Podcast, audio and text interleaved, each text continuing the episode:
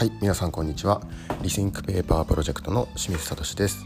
本日もご視聴いただきましてありがとうございます、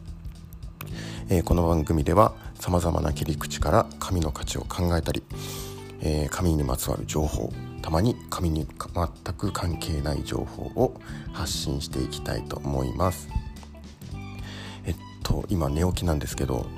あのー、すいませんねこんな声で。えっとまあ、昨日ですね普通に髪を乾かして、えー、髪を下ろした状態で寝たんですけれども朝起きたらですね寝癖がついててでその寝癖がですねバッチリ綺麗な七三分けの寝癖で どうやって寝たらこんな寝癖がつくんだと。まあでもですねいい感じに部屋がセットされてて、えー、起きましたということでございます。はいえっと昨日ですねあの越前和紙の産地の岡本小学校でですねで、えー、世界一大きな、えー、紙をすいたという話をしたのでちょっと越前和紙というか伝統工芸に関するお話をしていきたいと思います。えー、まあ伝統工芸品ってよく聞くじゃないですか。それに対して伝統的工芸品ってまあちょっとですねややこしいんですけれども2つの言い方があって、えー、それの違いについて今日は解説していきたいと思います。まあ伝統工芸品よく聞きますよね。越前和紙もそうですね。長年受け継がれてきた技術が用いられている工芸品、えー、これですね全国に約1300種類もあるそうです。すごいですね1300種類もの伝統工芸品が、えー、今なお受け継がれているということなんですね。はいまあ、これはですね皆さんよく聞くし旅先とかでもですねよく目にすると思います。はい、で一方でですね伝統的工芸品っていうのもあるんですね。これはですね、えーと伝統工芸品の中でも経済産業大臣が法律伝統的工芸品産業の振興に関する法律で指定するもの。はい、これがですね伝統工芸品に対する伝統的工芸品なんですね。はい。えっと、ちょっとちなみにですね福井県、えー、僕の住む福井県の伝統的工芸品を、えー、見ていくと まず私、えー、我らが越前和紙ですね。越前和紙それから越前漆器越前内刃物越前焼きえー、若狭目の細工越前タンス、えー、若狭塗り、えー、この7つが福井県の伝統的工芸品というふうに、え、言われているわけなんですね。はい、で、え、全国にですねいろんな伝統的工芸品があるわけです。はい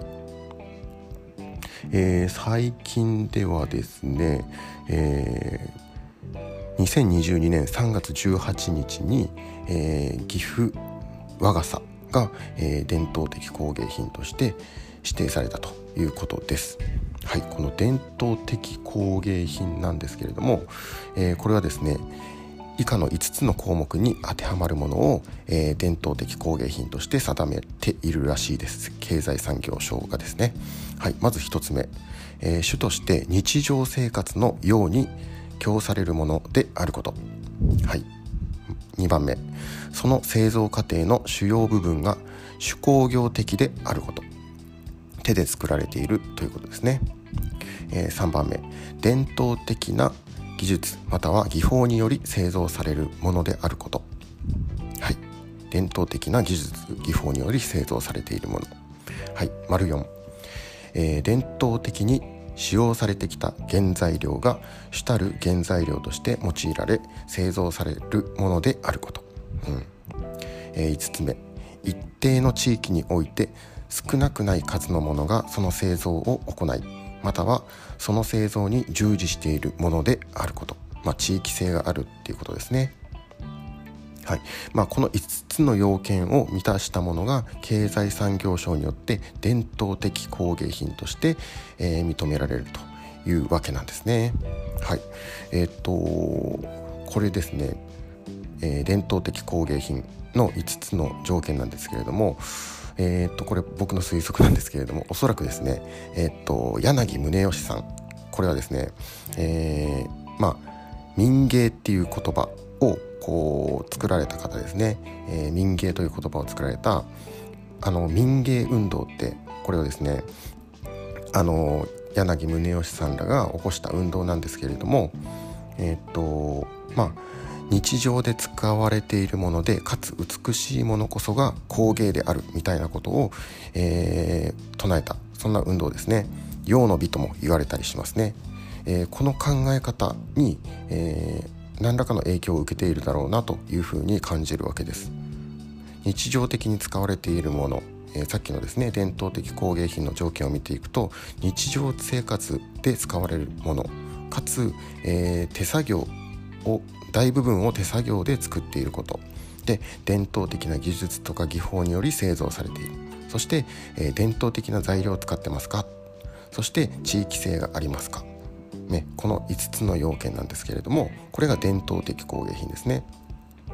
でえー、っとさっきの柳宗悦さんですね。柳宗悦さんが、えー、民芸というふうに唱えたわけなんですけれども民芸の、えー、定義もうんとまあ詳しく見ていくと全然違うんですけれども、まあ、分業制とか伝統性とか、えー、地方性とか、えー、そういったいろんな条件があるんですけれどもこの伝統的工芸品の条件に非常に似ているということですね。はいまあ、いずれにしても今日のテーマはですね伝統工芸品と伝統的工芸品っていうのは、えー、違いますよというお話をしてきました。はい、えー、伝統工芸品に対して伝統的工芸品っていうのは、うんと、国経済産業省が、えー、5つの条件によって認めたものこれを伝統的工芸品というふうに言うわけです。はい皆さんもですね伝統工芸品それから伝統的工芸品これからですねこの2つの言葉が出てきたらですねもう、えー、迷わずですね伝統的工芸品っていうのは国が指定した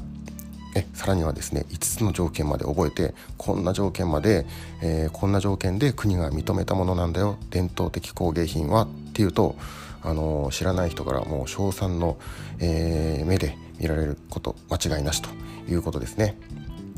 はい、えー、それでは今日は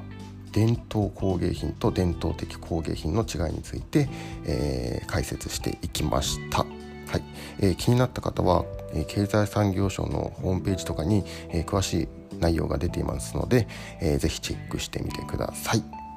はい、またですねさっきの柳宗悦これ民芸運動ですねこれもちょっとまたいつかどこかのタイミングで、えー、テーマとして扱いたいなと思っております。はい、それでは今日はこの辺で失礼します。最後までご視聴いただきましてありがとうございました。